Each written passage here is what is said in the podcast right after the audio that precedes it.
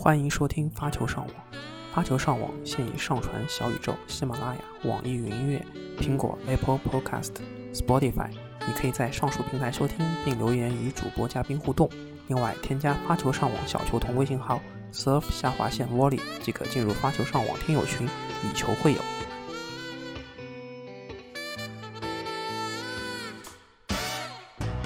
Hello，大家好，欢迎来到新一期的发球上网，我是主播笑飞。然后我们发球上网呢是关于网球的一个播客。然后如果有新来的听众，因为我最近没有更新的时间，我有看到有不少听友都关注了发球上网。那我们是讨论关于网球比赛、网球训练的一个播客节目。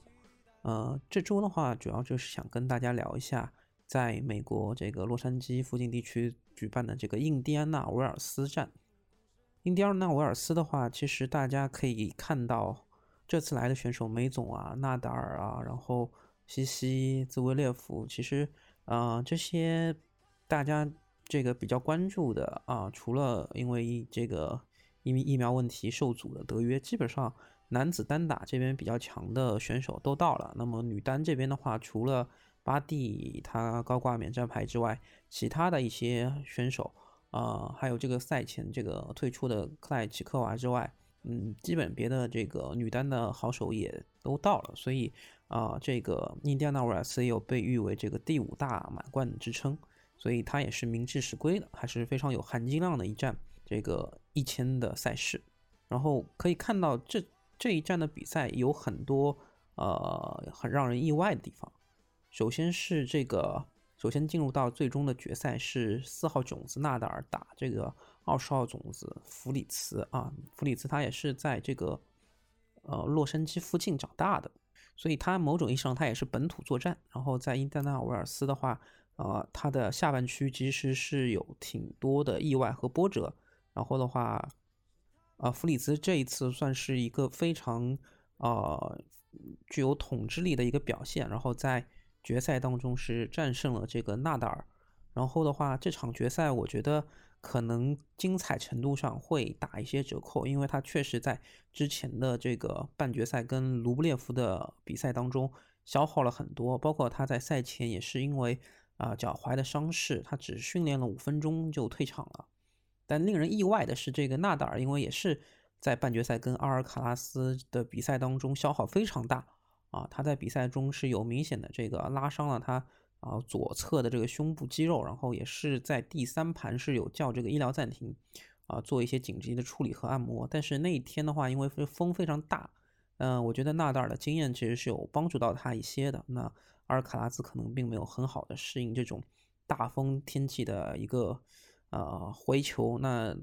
如果说老球迷也都会记得纳达尔在印第安纳沃尔斯跟穆雷打的决赛也是。啊，比较会驾驭风嘛，然后就二比零就非常兵不血刃的战胜穆雷。但是决赛的话，其实这个风速什么的还是相对稳定的。然后加之这个纳达尔的一些胸伤和这个他本身这个左脚的就存在的一些伤病啊，他主要是这次会说这个，嗯，赛后是说他的这个胸部肌肉就是会痛，然后一些动作可能会影响到他击球的一些感觉，包括说他在第二盘。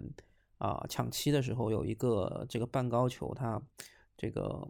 这个半高球他的处理就出界了，一个非常关键分是他五比四领先的时候，如果他拿下这一分六比四的话，那又是另外一种境遇啊。当然，弗里茨这场比赛我觉得打得非常好，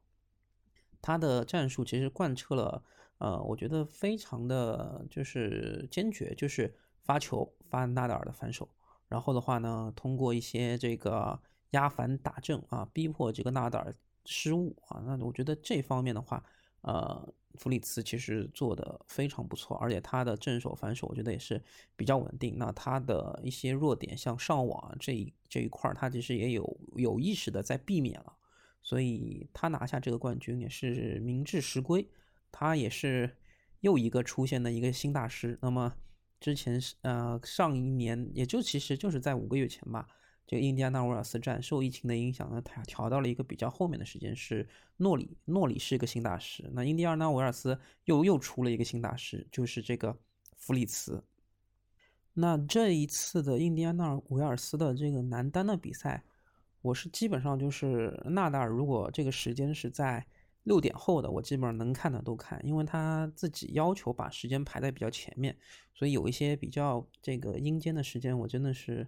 啊也只能看集锦。弗里茨的话，我也是只看了一个决赛，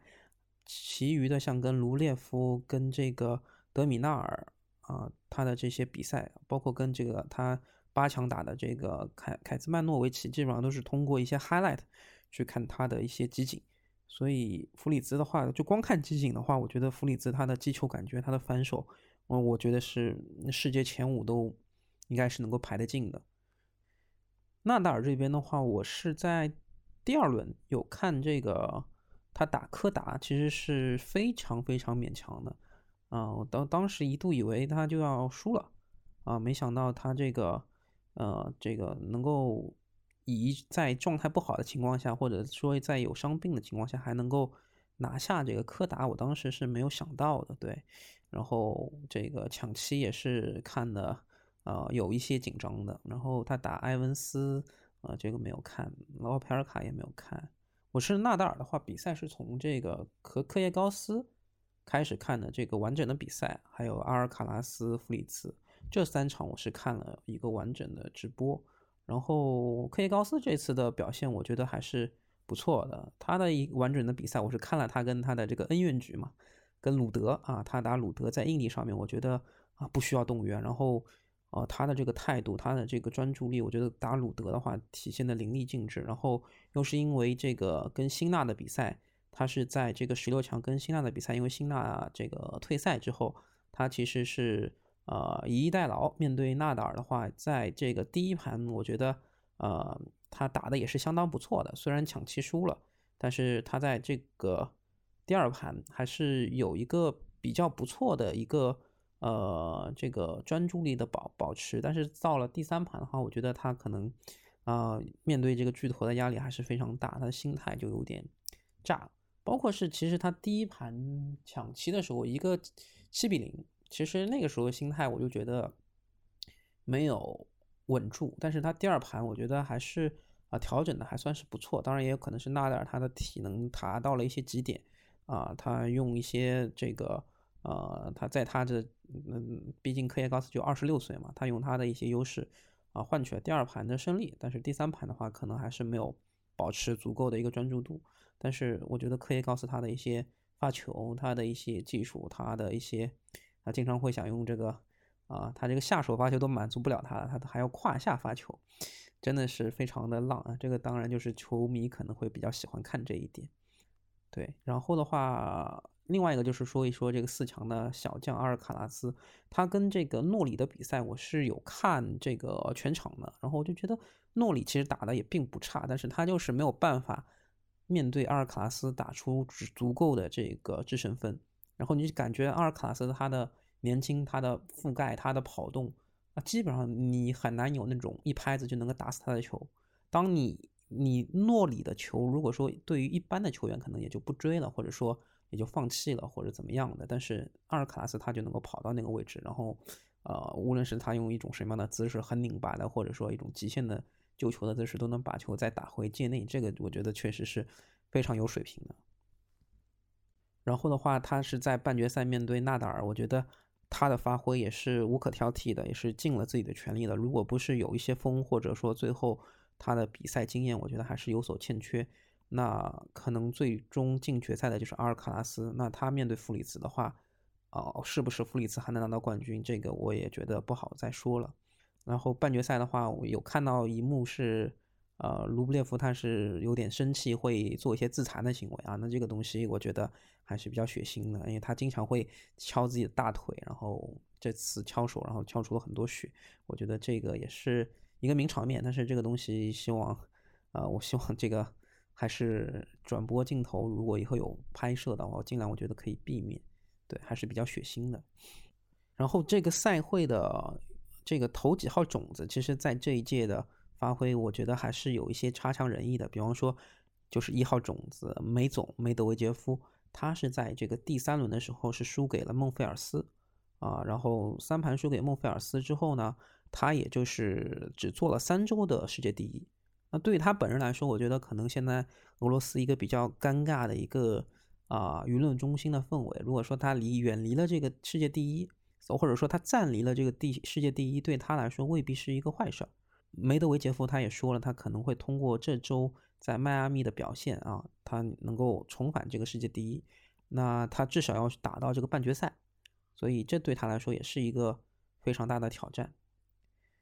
然后的话，像这个兹维列夫。和西西帕斯，西西帕斯呢？这场比赛我是有看，他是输，他是在第三轮输给了这个布隆克斯比。那布隆克斯比的话，我觉得，呃，也是打了三盘，然后他的一些节奏变化也是非常有特色的，然后呃比较能磨。然后西西帕斯他面对这种比较磨的选手，就啊有一些呃方寸就没有掌控好，我觉得，嗯，当然也没有说方寸大乱，但是确实能够把他打的，就是没有脾气，所以这个你觉得西西在这个这个今年这个赛季发挥的都不是特别好，所以看他之后怎么在这个红土或者说在迈阿密上面去做一些调整。然后六号种子这个贝雷蒂尼，他也是在这个十六强的比赛当中输给了这个。凯兹曼诺维奇，那这个也是打了三盘，我也是没有想到他是输给了这个塞尔维亚人，所以嗯，这也算是一个小冷门吧。对，还有一个就是兹维列夫啊，他是输给了这个同样是美国人的保罗。那这场比赛就看得出斯维列夫面对保罗的那个，呃，这场比赛我看了绝大部分的这个直播，就是保罗的发球上网是非常有特色的，然后兹维列夫很明显不不适应。保罗的这种打法，就给他造成很大的困扰，然后他也没有在这个比赛当中找到很好的这个破局之道嗯，然后输掉了这场比赛，也是比较可惜的。然后的话就是说说一说我们中国球员商俊成，他是在这个比赛当中啊有参加两轮的资格赛，他打他都赢了，然后参加了这个正赛啊，创下了首个这个中国的大陆的球员。以及这个最年轻的参加这个印第安纳维尔斯的年轻球员的这个记录，啊，他这光两轮资格赛就挣了十六分，啊，然后这个比他要在这个 M 十五赛夺冠的分数还要多，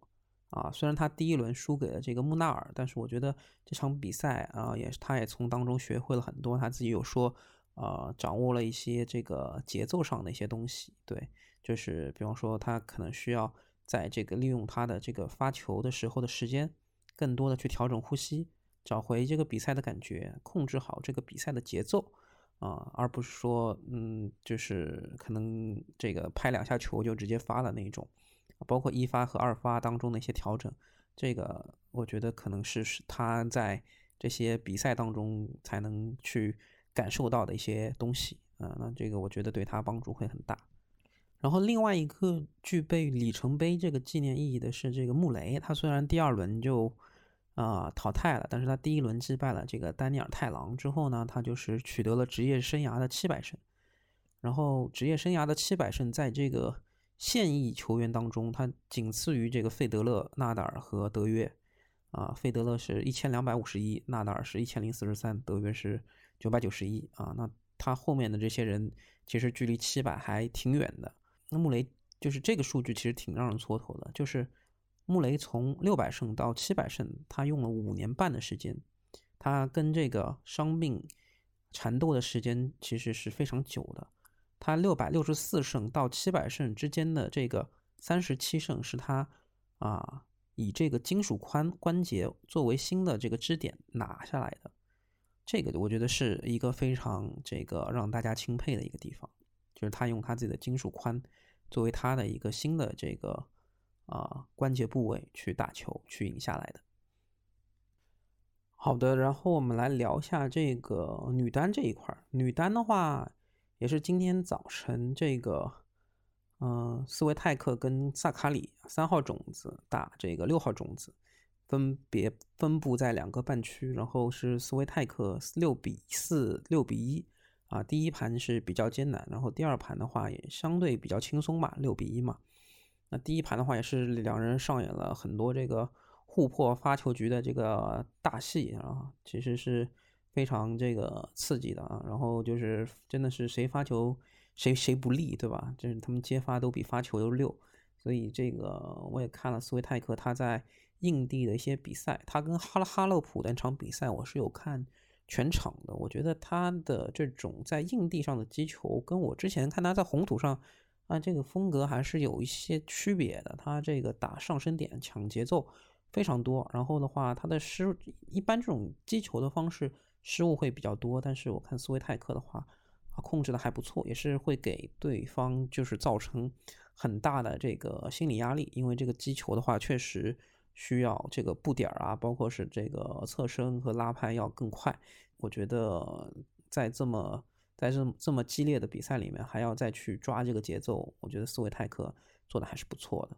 然后的话，嗯，别的比赛我其实完整的看整场很少啊，基本上也是看一些集锦之类的，然后。啊，像郑钦文跟科贝尔的比赛，我是有看。那郑钦文的这场比赛是比较可惜的，在第二盘这个已经有这个上升趋势之后，在第三盘还是被科贝尔稳住了这个节奏，然后有一些击球，其实我觉得，嗯，确实他这个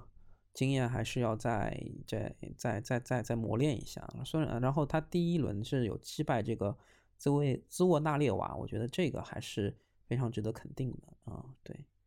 然后的话，别的比赛我看了是这个巴多萨和费尔南德斯的比赛，我是有看的。然后，呃，这场比赛的话也是十六强嘛，我就觉得巴多萨他这两盘六比四，他都已经就就是感觉就他知道费尔南德斯的这研究的很透啊啊，然后他也是这个赛事的卫冕冠军。但是很不凑巧的是，他和诺里啊这两个卫冕的冠军啊，一个是八强，对，一个是。八强，诺里是八强出局吧，然后巴多萨是这个啊半决赛出出局，所以都还是挺可惜、挺遗憾的。巴多萨打萨卡里的那个半决赛，我是看了一个比较长的集锦，我觉得，呃，巴多萨好像确实还是啊跟萨卡里比，萨卡里的当时的状态会更好一些啊，这个其实发挥的也都还算不错的，所以突然在第三盘一个一比六比较。大的比分落败的话，我觉得其实也有很多巴多萨可以之后去吸取教训的一些地方。这个女单的比赛，我确实，呃，整看完全场的不是很多，比较少。那拉杜卡努他是这个六比七、六比四、七比五啊，输给马尔蒂奇。这个我确实也不知道他是怎么去这个在第一盘这个抢七胜利之后是怎么输给马尔蒂奇的。这个集锦当时还没看，所以。但是我觉得也不意外，但是我觉得他的心态还是不错的，嗯，然后萨卡里的话，这一站分站赛他也是，呃，很不容易，就是在一千分的这个比赛里面，萨卡里他是闯到了决赛啊，之前都是基本上止步四强，这次能够进决赛对他来说也是一个呃不错的一个进步吧，当然他肯定是更想拿到这个冠军的，然后对斯维泰克来说，我觉得。一般来说，他拿到冠军，他的偶像纳达尔基本上之前是是个法网，二零年法网对吧？然后罗马大师赛，还有这一次的今年的这个阿尔普尔科都是拿到了这个冠军。然后啊，本来有人说他们都这次进了决赛，会不会都再都再复制一遍？啊，斯维泰克跟他的这个偶像纳达尔都能够拿到冠军，但是这一次斯维泰克做到了，他在背靠背的这个阿阿卡普尔科和。啊，这个印第安纳威尔斯都拿到冠军，但是纳达尔的话可能运气差了一点，对身体状况不允许，那就是阿阿卡普尔克的冠军，然后印第安纳威尔斯的亚军。当然，纳达尔复出之后三冠一亚的成绩其实也是啊非常非常不错的，我相信很多豆粉应该也是挺满意的了。至少从我这边来说，我觉得还是挺不错的。包括在红土赛季前，他能够卸下这个包袱啊，这个二十连胜、二十一连胜的包袱，他其实。去在红土赛季更好的去养伤，然后他去，我觉得他应该也不会再打满整个红土赛季了。对，然后呃，怎么去复出？我觉得这个包括去打法网，这个其实是很多豆粉更关注的地方。所以斯维泰克的话，我觉得他经过了这一次的印第安纳威尔斯的比赛之后，他的世界排名也晋升到了啊世界第二。那那跟他的这个前辈拉德万斯卡一样，那波兰的这个女球员当中这个并列的这个。最靠前的就是世界第二，那李娜之前也做过世界第二，啊，然后就能看这个丝袜妹妹能不能捅破这最后一层窗户纸了。然后之后面呃这个面对巴蒂啊，然后他或者说他拿再拿一些其他的锦标，他的积分去达到这个巴蒂这个这个位置，对，看看他能不能冲击一下，因为他在这一次的呃比赛，在阿卡普尔克，包括在这次的印第安纳威尔斯上面，我觉得是展现出了他印地训练出的一些比较强的一些统治性的东西。那这个东西我不知道。啊，是否能够足够的去应应付巴蒂？因为巴蒂确实是一个球商非常高的一个女球员，所以而且巴蒂的这个风格跟现在女子网坛比较这个啊流行或者惯用的这种抡的打法，像萨巴伦卡其实这种就是非常不稳定，抡抡顺了，他是二号种子，他抡顺了，他就是能能能能这个畅通无阻，但是他如果抡不顺了啊，然后就前几轮翻车，这都很正常，所以呃，我觉得。其实像斯维泰克、像巴蒂这种，啊，球商比较高的球员，我觉得其实还是挺期待他们这个在之后能不能啊，这个有一个比较稳定的一个对发挥，包括在这个皇冠赛啊，在这个大满贯当中。然后的话，男单这块说完了，男女单说完了，然后讲一下男双这一块。男双的话，最终夺冠呢也是本土作战的这个伊斯内尔和索克的组合，他们是七比六、六比三击败了这个冈萨雷斯和瓦瑟林的这个墨西哥和法国的这个混搭的组合。然后他们的晋级之路上面也是击败了像兹维列夫和格鲁贝夫，还有呃这个科基纳基斯和基里奥斯，他们刚刚拿了这个澳网。男男双的冠军，对吧？我要是没有记错的话，然后索克和伊斯内尔还打败了西西帕斯和这个洛洛佩斯的组合，所以其实他们的这个晋级之路也是啊，面对挺多好手的，然后他们能够打到，包括他们第一轮，他们第一轮打的是这个世界第一的这个麦克蒂奇和帕维奇的这个克罗地亚组合，拉沃尔杯的时候，我我记得是是是帮这个。克罗地亚、西里奇他们就是去拿分的，对，就是很稳的一个男男双的组合，所以我觉得伊斯内尔和索克他们本土作战拿到这个冠军也是相当不容易，也是很能够振奋当地观众热情的一个结果，嗯。然后女双这一块的话，就非常值得大说特说了。我们中国的两位姑娘徐一帆和杨昭轩，他们在女双的这个决赛当中是七比五、七比六。击败了七号种子柴原英菜和穆罕默德的这个跨国组合，所以啊，柴原英菜的话，她也是之前我记得她是跟她另外一个日本的一个搭档，其实在嗯这个女双的话也是能够排进世界前三的，好像是青山修斯吧，但是他们现在两个人青山修子对，应该是。青山修子吧，我我记得柴云灿应该是配青山修子，呃，但是好像现在他们两个人是拆开了，我不知道是因为什么原因。对，然后的话，呃，杨昭勋和徐一帆也是在这个组合当中是有打这个李娜特和张浩晴这个台湾姑娘的，张浩晴其实也是啊双打这一块是打的非常不错的，啊，能够晋级到这个。决赛包括像这个斯多瑟跟张帅，他们虽然是赛会的二号种子，然后拿了这个美网的冠军，但是他们其实一第一轮就面对了科内和费尔南德兹的组合，然后他们就输掉了。但是科内和费尔南德兹是进了半决赛，可以说是脆败。在第一盘七比五啊还不错的情况下，第二盘就是六比一，就是输给了这个杨昭轩跟徐一帆。然后第二盘我觉得杨昭轩的发挥确实挺好的，我看了一些集锦，然后。这个比赛的话，我觉得大家有兴趣可以看一看，因为我确实平时不怎么看双打的比赛，但是现在让我觉得就是可能还挺遗憾，就是没有想到啊这两位姑娘能走这么远，对，然后而且他们的比赛确实凌晨两三点钟的时候，这个确实是挺难保持关注度的，对，但是我觉得他们在半决赛的时候是击败了这个科内跟费尔南德斯，那个时候我是有看了看了几眼哦，对。就没有看完，对，就看了几眼，因为是看男单的时候顺便看了一下，我觉得这个还是特别让我们中国球迷这个欢欣鼓舞的一件事情啊。然后我觉得，呃，我们也不能只看到他们的这个夺冠，然后之前的话，他们其实也有参加很多这样的巡回赛，但是可能战绩不是特别好。那这一次的印第安纳瓦尔斯，我觉得也是对他们这个努力工作的一个非常好的一个回报。然后。平时的话，我觉得双打确实就像这个，呃，徐一帆说的，就是双打其实是有很多战术的变化啊，一些球路的选择，其实也是非常有观赏性。球迷朋友们可以多看看，多支持一下。对，然后这周的话就是进入了这个迈阿密的比赛嘛。然后我看到像这个商俊成跟郑钦文他们应该也是，包括像王强他们在这个迈阿密应该也是要继续去征战的。然后大家如果有时间可以保持关注，对。然后最后的话，我们做一个小调查，就是大家如果听小宇宙的话呢，是可以有一个投票的。那这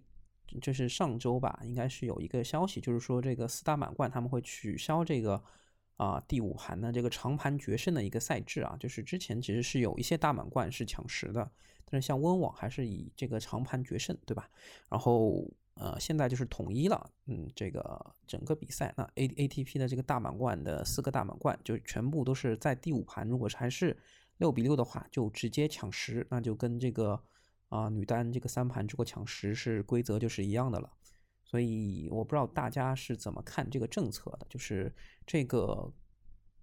但我个人从我个人的角度来说，我觉得长盘决胜的话，就是啊，可能这个赛事的组委会是从为了这个更照顾一些新人，不要把时间拉得太长，让他们有特别多的观赛压力啊，缩短时长可能是对于纳新会是一个比较好的手段。